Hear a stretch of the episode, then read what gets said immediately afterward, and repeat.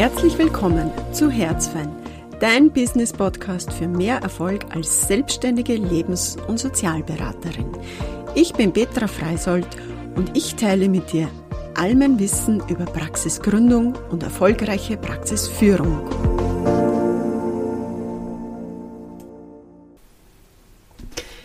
Herzlich willkommen zu einer weiteren Folge von Herzfein. Ihr seid mega. vielen, vielen Dank. Wenn ich heute die Folge aufnehme, ist der 8. Jänner. Und ich habe am 1.1. meinen Podcast gestartet und inzwischen sind 187 Mal meine Folgen gehört worden. Und für manche andere mag das eine kleine Zahl sein, aber für mich ist es wirklich, wirklich mega und ich kann nur Danke sagen.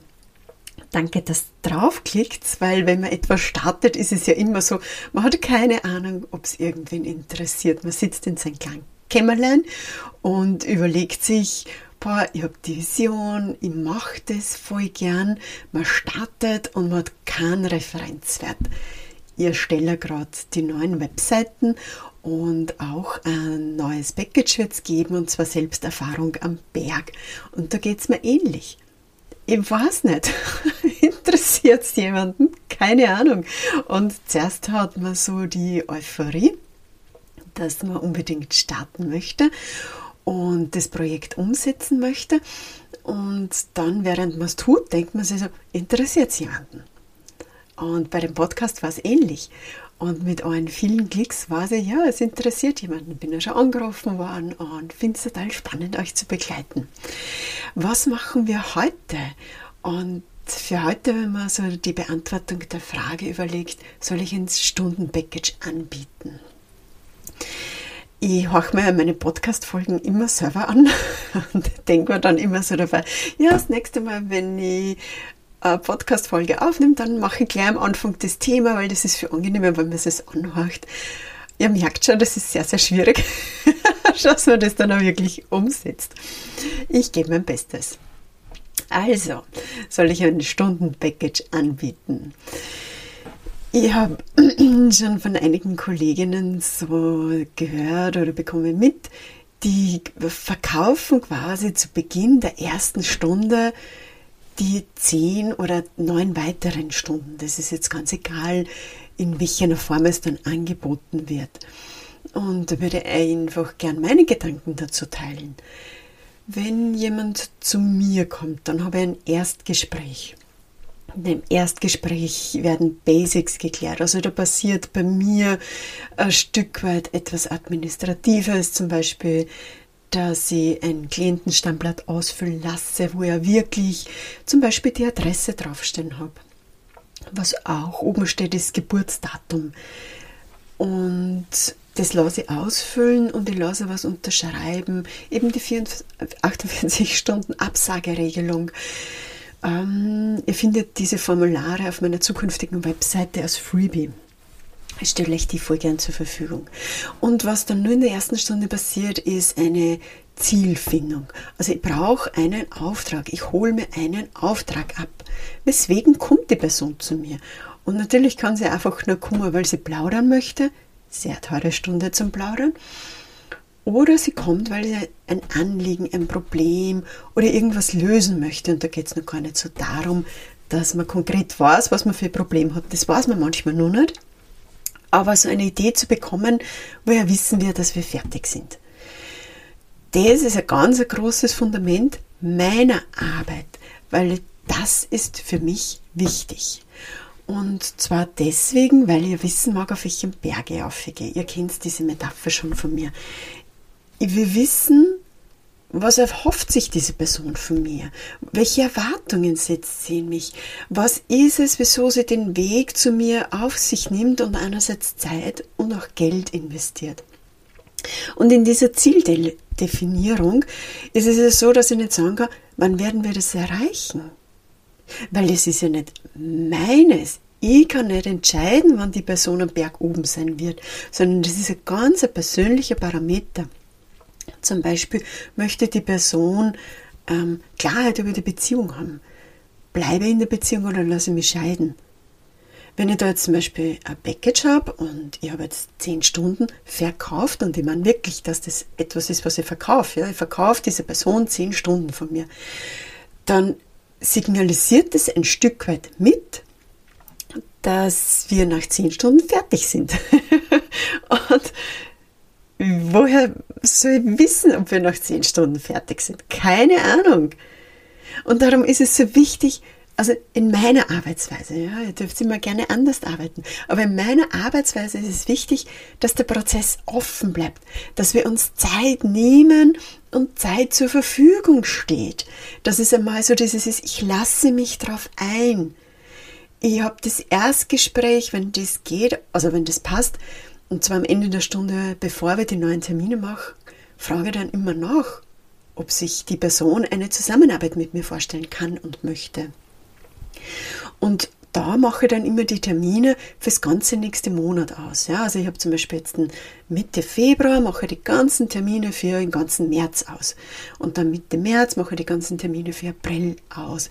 Für normal haben die Klienten, Patienten so die nächsten fünf Termine. Eine Verbindlichkeit wird hergestellt. Auch eine Verlässlichkeit. Also auch die Klientin weiß, dass ich da verlässlich für sie da sein werde, dass ich mir die Zeit nehme und einmal einteile und dass sie bei mir den Raum hat, ihre Themen hier zu besprechen. Etwas Kontinuierliches findet statt. Wenn ich jetzt ein Package habe, dann habe ich jetzt diese 10-Stunden-Termine und ja, das ist nice, weil ich weiß, ich verdiene dann dies und jenes Geld und ich habe das jetzt verkauft.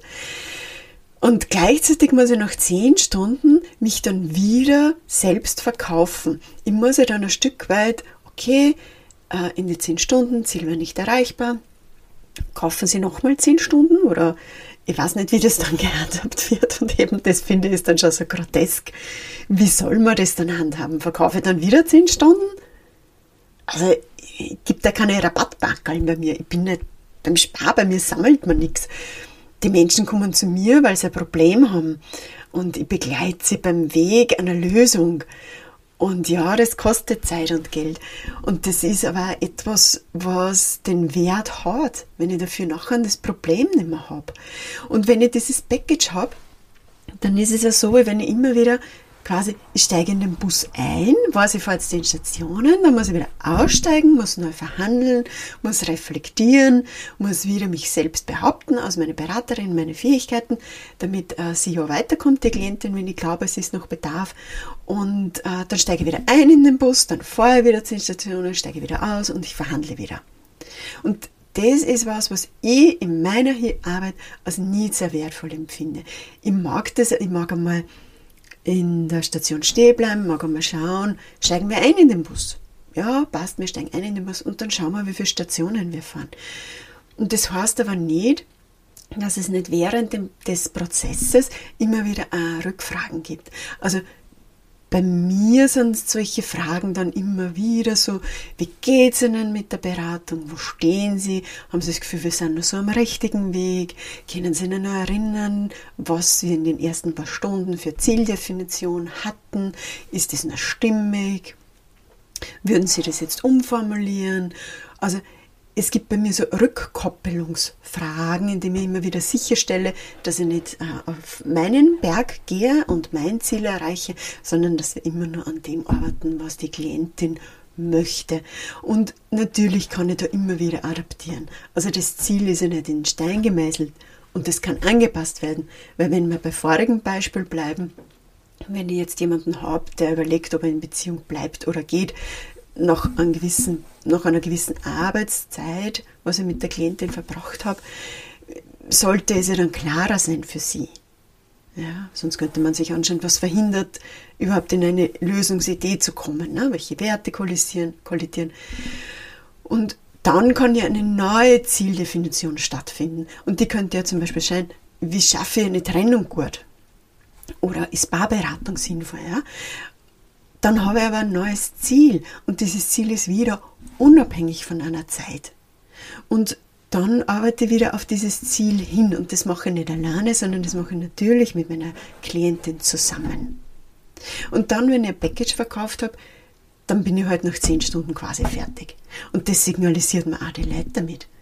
das ist das Signal so, ja, passt, ihr als Beraterin schaffst, dass wir nach zehn Stunden das erledigt haben. Und deswegen, ich persönlich kann gar nichts damit anfangen wenn du das machst, dann erzählst mir doch bitte gern, wie das gut bei dir funktioniert. Und was also dein Anreiz war, diese Packages zu verkaufen, sei es jetzt fünf Stunden, zehn Stunden, gibt es dann einen Rabatt bei dir?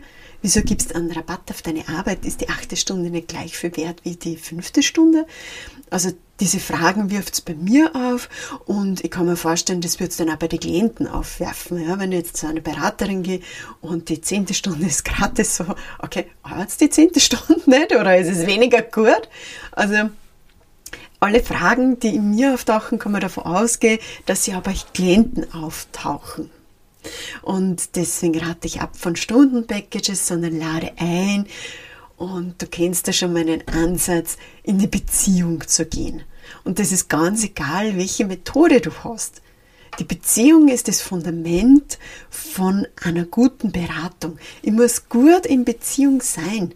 Und ja, da verwende ich wirklich muss. Das ist jetzt eins von den Wörtern, die ich versuche zu streichen in meinem Wortschatz und Druck rauszunehmen. Aber bei dem Punkt, ich muss eine gute Beziehung haben zu meinen Klienten, weil erst dann kann ich hilfreich sein. Wenn meine inneren Werte, meine Haltung etwas ist, wo ich ähm, die therapeutische Liebe empfinden kann. Und wie ich das das erste Mal gehört habe von meinen Lehrtherapeuten, haben wir gedacht so, boah, was? therapeutische Liebe, ich muss jetzt meine Klienten, Patienten alle lieben. Ich habe erst im Laufe der Jahre verstanden, was das heißt. Also es, es ist die Notwendigkeit, dass es etwas gibt, was ich an den Patienten so sehr mag, dass ich eine gute innere Haltung habe, in der ich sagen kann, du bist okay, so wie du bist. Und wenn ich das manchmal nicht schaffe bei den Erwachsenen, weil es da einfach, mm, weil wir zu sehr in den Charakteren auseinandergehen und ich mir denke, boah, privat hätte mit der Person jetzt keinen Kontakt, dann versuche zumindest diesen Kern jetzt zu finden, wo man denkt, ja, aber wenn ich jetzt ähm, den kleinen Jungen vor mir sehe, in welcher Hilflosigkeit der ist und was der für Geschichte hat, dass er so geworden ist, wie er geworden ist, dann gibt es diesen kleinen Jungen, wo ich diese therapeutische Liebe empfinden kann. Und du kannst es genauso beraterische Liebe nennen. Ähm, diese Wortklauberei, ihr wisst, für mich ist das sehr schwierig. Das hören immer sehr viele nicht gerne. Ich sage es aber trotzdem dazu, weil meine Grundhaltung als Person, als Mensch keinen Unterschied macht, ob ich dann beraterisch oder therapeutisch arbeite. Da geht es wirklich um meine Grundhaltung. Und meine Grundhaltung ist, ich bin okay und du bist okay. Und wenn ich diese Grundhaltung habe, habe ich eine stabile Beziehung. Und diese innere Haltung ist manchmal das, an dem ich arbeite. Und das ist das, was ich den Patienten, Klienten dann im besten Fall also im absolut notwendigen Fall, zur Verfügung stelle. Und das ist nicht mit Zeit limitiert. Das ist ein Prozess, das ist Beziehung und auf das dürfen wir uns einlassen, das dürfen wir wachsen lassen und das dürfen wir auch wieder, und das gehört auch dazu, wieder beenden. Ja? Und das ist auch kein abrupter Prozess. Etwas, eine längere Beziehung oder Begleitung dann zu beenden, ist außer ein Ausschleichprozess. Da geht's ja nicht so, passt heute letzte Stunde fertig, sondern Abschied nehmen ist auch etwas, was man begleitet. Und das lasse ich auch offen. Wenn noch bei 10 Stunden Package ist, dann klar, 10. Stunde, ja, passt. Entweder ich verkaufe ein neues Package oder ist es aus. Da wird immer wieder die Tür so ein Stück weit gut, wir sind noch im Prozess, wir sind auf dem richtigen Weg. Wenn das Ziel erreicht ist, gibt ein neues Ziel, gibt es ein Ende, dann lasst man es ausschleifen und reflektiert nochmal. Und das ist nicht zeitabhängig, also für mich nicht. So, das waren meine Gedanken dazu. Ich freue mich voll, wenn du ähm, die Folge bis zum Schluss gehört hast und nur viel mehr freue mich, wenn du mir deine Fragen schickst. Ich versuche sie so weit wie möglich zu beantworten, immer mit meinen Erfahrungsschatz, mit meinen Werten, mit dem, was einfach gut bei mir funktioniert hat. Und wie immer, ich bin ja nicht im Besitz der Wahrheit. Wer ist das schon? Und habe keinen Anspruch darauf. Ich teile einfach gern mein Wissen und ich quatsch voll gern. Ich wünsche dir heute noch, es ist ja heute Schnee, ich weiß nicht, wann du die Podcast-Folge hörst. Ich wünsche dir auf alle Fälle noch einen schönen Tag und wir hören uns beim nächsten Mal.